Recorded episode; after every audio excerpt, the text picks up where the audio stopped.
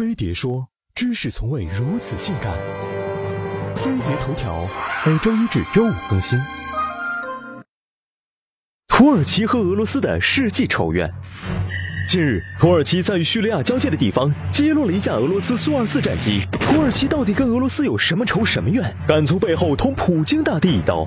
从历史上看，两国之间堪称世仇，俄土之间的战争不断，前后共长达二百四十一年，横跨十七至十九世纪，平均不到十九年就有一次较大规模的战争。战争主要是由高加索、巴尔干、克里米亚、黑海等地的领土纠纷引起，即所谓的俄土战争。其中正规交手有十次，俄土的胜负比为七比二，还有一次打成平手。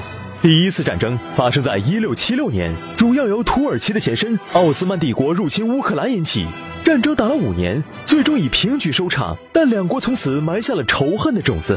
除了历史原因，还有两根导火索引发了本次事件。一个是俄罗斯涉及了土耳其的民族纠纷，为了打击叙利亚恐怖组织，美国和俄罗斯与叙利亚境内的库尔德人进行了武装合作，而库尔德人一直在土耳其国内闹独立自治运动，并遭到过政府的严厉镇压。因此，土耳其总理达武特奥卢一度警告美俄，两国援助叙利亚库尔德武装的做法不可接受。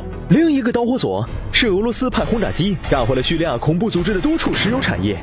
来自俄罗斯的消息称。土耳其总统的儿子比拉尔涉嫌大规模走私叙利亚恐怖组织的石油，再将这些石油倒卖给以色列与日本，从此获取暴利。俗话说，断人财路犹如杀人父母。土耳其见到俄罗斯轰炸机就急眼，也就不难理解了。Сегодняшняя потеря связана